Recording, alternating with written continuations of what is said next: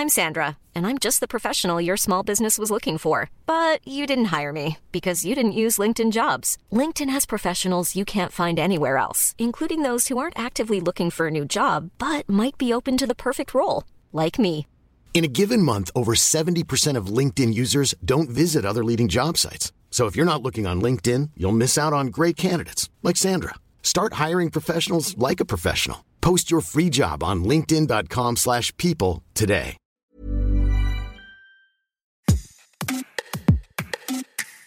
Bonjour, vous écoutez Minute Papillon et notre rendez-vous du vendredi Tout s'explique où l'on échange sur la sexualité, la santé et la société. Je suis Anne-Laetitia Béraud et aujourd'hui parlons de vaginisme. Selon l'Organisation mondiale de la santé, le vaginisme correspond chez les personnes de sexe féminin à un spasme des muscles du plancher pelvien qui entoure le vagin qui entraîne une occlusion de l'ouverture vaginale. L'intromission est impossible ou douloureuse. Mais alerte Angela Bono, sexologue sexothérapeute, et Margot Morel, ostéopathe sexologue, autrice toutes les deux de Vaginisme, comprendre, se soigner, s'épanouir aux éditions La Musardine, il n'y a pas un, mais des vaginismes, avec des manifestations différentes, avec des causes différentes. Margot Morel, bonjour. Pourquoi insister sur les vaginismes? Le vaginisme, il a été clairement défini par l'Organisation mondiale de la santé. C'est une contraction euh, réflexe euh, involontaire euh, répétée, persistante des muscles qu'on appelle le périnée et qui viennent enlacer, entourer le vagin en cas de tentative de pénétration d'un doigt, d'un objet, d'un pénis. Nous, ce qu'on avait envie de dire avec Angela, c'est que chaque femme était effectivement unique et donc leur histoire aussi et leur vaginisme également je vais laisser Angela euh, expliquer pourquoi euh, nous on parle des vaginismes avec un S et que c'était important pour nous. On s'est rendu compte que les vaginismes ils n'arrivaient pas forcément au même moment dans la vie. Ils arrivent à, différentes périodes. Ils sont pas euh, tous de la même manière, c'est-à-dire qu'il y en a ils vont avoir des douleurs, d'autres où ça va être complètement fermé. Donc on va parler un peu de vaginisme total, de vaginisme partiel. Il va y avoir aussi cette idée que on souffre de vaginisme uniquement si on a eu un traumatisme ça c'est quelque chose qui va revenir, alors que en fait, euh, bien sûr, un traumatisme peut amener à un vaginisme, mais pas forcément. Déjà, on peut avoir un traumatisme et ne pas avoir de vaginisme, et on peut avoir un vaginisme sans avoir eu euh, aucun traumatisme euh, dans sa vie sexuelle. Ça peut être lié à un événement de vie, et donc c'était toutes ces différences là qu'on avait envie de, de souligner et de voir que ben, même s'il y avait des points communs, on les abordait pas de la même façon. Donc on est bien au croisement entre la physiologie, donc l'anatomie, vous avez parlé du périnée, et la psychologie aussi. Et puis euh, rappelons vaginisme, donc ça fait référence au vagin, donc aux personnes qui ont des vagins. Par communauté de langage, on va parler donc euh, des femmes, même si toutes les femmes euh, n'ont pas de vagin. Les vaginismes, c'est quelque chose qui n'est pas connu, vous le dites dans cet ouvrage. D'ailleurs, on ne sait pas forcément la prévalence dans la population française. On n'a que des estimations. Oui, on n'a que des estimations parce que actuellement dans la population française, on a tendance à dire que c'est 1 à 10% des femmes, enfin des personnes munies d'un vagin. De fait, ces chiffres sont probablement biaisés déjà par les études scientifiques parce que il y a des femmes qui sont en errance diagnostique, donc elles ne peuvent pas dire qu'elles en souffrent. Et puis parce que c'est un sujet qui est euh, encore très tabou, bien qu'on parle beaucoup plus de sexualité. L'évaginisme, spécifiquement, est un sujet dont on ne parle pas. Donc, euh, les statistiques sont, à mon avis, totalement euh, biaisées. Et Angela va peut-être nous, nous raconter un petit peu, nous, ce qu'on voit au cabinet quand même, qui est un peu plus grand que ces statistiques-là, justement. C'est vrai que ça peut paraître surprenant parce qu'entre 1 et 10% ben, il y a quand même une, un, grand écart. Et nous, en fait, euh, ce qu'on a constaté, c'est que oui, on avait sûrement un biais bah, parce que notre métier, euh, c'est de la sexologie. Euh, donc forcément, on a des personnes qui arrivent avec des troubles.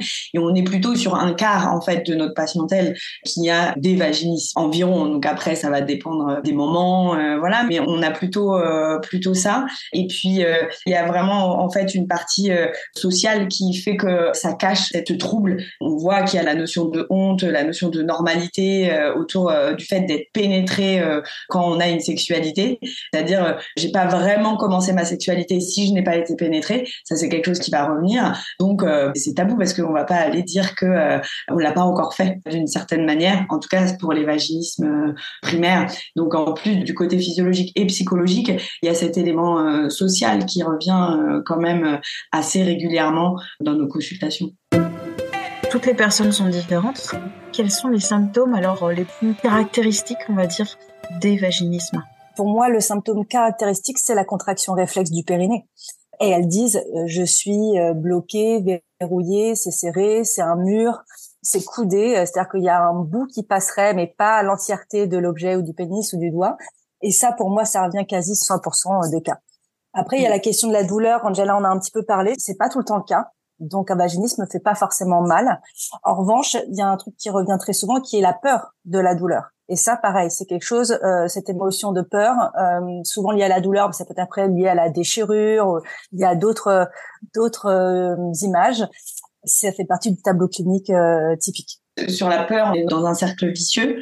La peur de la douleur, en fait, elle arrive aussi de manière euh, sociale, c'est-à-dire que euh, qui, en fait, n'a pas entendu que de toute façon, la première fois, ça allait faire mal. Ces croyances, elles s'intègrent en fait euh, au fur et à mesure et elles créent aussi les vaginismes. Donc, c'est pas lié que à ça, bien sûr, mais en tout cas, on sait que ça va soit les aggraver, soit les maintenir aussi. Et puis, au niveau de la peur, il y a aussi le fait de pas maîtriser, d'être vulnérable, être pénétré. En fait, c'est pas du tout la même chose que pénétrer. Et ça, c'est quelque chose qu'on essaye d'amener aussi euh, dans le livre. Est-ce que vous pourriez donner deux, trois conseils pour euh, les personnes qui souffrent de vaginisme? C'est pas facile parce qu'on aime bien rappeler avec Angela qu'il n'y a pas de méthode, euh, il n'y a pas de recette miracle et, et, on voit beaucoup sur la toile les cinq tips pour voilà pour se dépasser ou pour guérir, pire encore du, des vaginismes. Mais bon, on a des choses à, dire quand même. Bah, D'abord, mieux connaître euh, leur corps euh, et leur sexe, c'est-à-dire on en a parlé via l'anatomie, mais aussi l'observation et comprendre aussi comment ça fonctionne parce que l'anatomie euh, suffit pas. C'est-à-dire qu'il y a aussi la pratique au-delà de la théorie et puis euh, il y a aussi la question, bien sûr, euh, Angela en a parlé, mais des croyances, c'est-à-dire euh, quelles sont les normes sexuelles qui m'entravent ou non, ou qui m'encadrent dans ma sexualité, et puis euh, comment j'ai réussi à me construire euh, sexuellement, érotiquement, et ça c'est important, euh, c'est important qu'elle puisse y réfléchir en tout cas dans les conseils. On a voulu euh, aussi euh, faire un grand éclairage sur le couple parce que euh, c'est quelque chose qui revient beaucoup. Finalement, elles sont rarement seules puisqu'il y a une volonté d'arriver à la pénétration. Alors bien sûr qu'on a des patientes célibataires, mais on a voulu qu'il y ait une responsabilisation en fait du partenaire ou de la partenaire et qu'il puisse prendre son rôle. Souvent, c'est quelque chose qui est mis de côté. C'est-à-dire que avoir envie de pénétration dans un couple, c'est pas bête ou illégitime, mais c'est comment est-ce que on arrive euh, à faire ça et comment euh, le partenaire peut en fait euh, aider cette personne, comment il peut se positionner. On a essayé de donner des éléments autour de la notion de plaisir qui nous paraît l'élément clé et de plus être dans cette notion d'obligation à la pénétration, mais comment arriver à la pénétration plaisir et pas à la pénétration obligation quoi on est vraiment au croisement physiologique, psychologique, mais euh, plus largement aussi sociétal, de résister à ces injonctions aussi. Euh.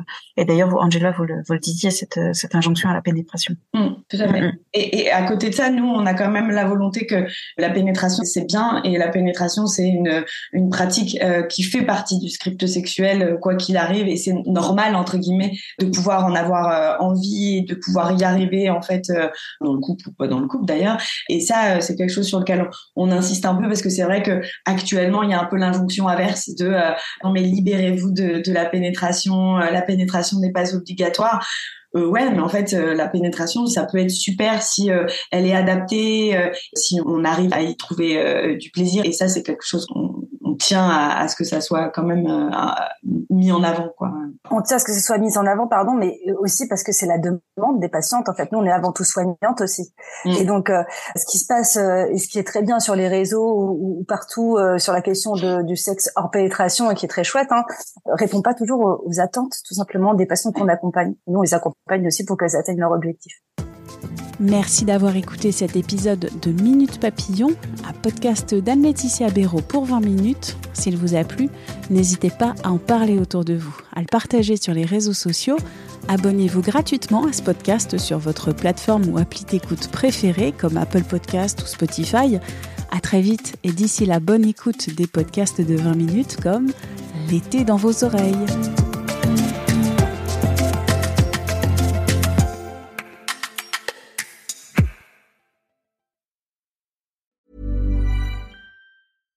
Hi, I'm Daniel, founder of Pretty Litter. Cats and cat owners deserve better than any old fashioned litter. That's why I teamed up with scientists and veterinarians to create Pretty Litter. Its innovative crystal formula has superior odor control and weighs up to 80% less than clay litter. Pretty Litter even monitors health by changing colors to help detect early signs of potential illness. It's the world's smartest kitty litter. Go to prettylitter.com and use code ACAST for 20% off your first order and a free cat toy. Terms and conditions apply. See site for details. Planning for your next trip? Elevate your travel style with Quince. Quince has all the jet setting essentials you'll want for your next getaway, like European linen, premium luggage options, buttery soft Italian leather bags, and so much more. And is all priced at 50 to 80% less than similar brands. Plus, Quince only works with factories that use safe and ethical manufacturing practices. Pack your bags with high-quality essentials you'll be wearing for vacations to come with Quince. Go to quince.com slash pack for free shipping and 365-day returns. On ne va pas se quitter comme ça. Vous avez aimé cet épisode? Sportif, généraliste, sexo ou scientifique, varié mais toujours bien informé. Découvrez les autres podcasts de la rédaction 20 minutes sur votre application d'écoute préférée ou directement sur podcast au pluriel.20minutes.fr. Et merci de nous avoir écoutés.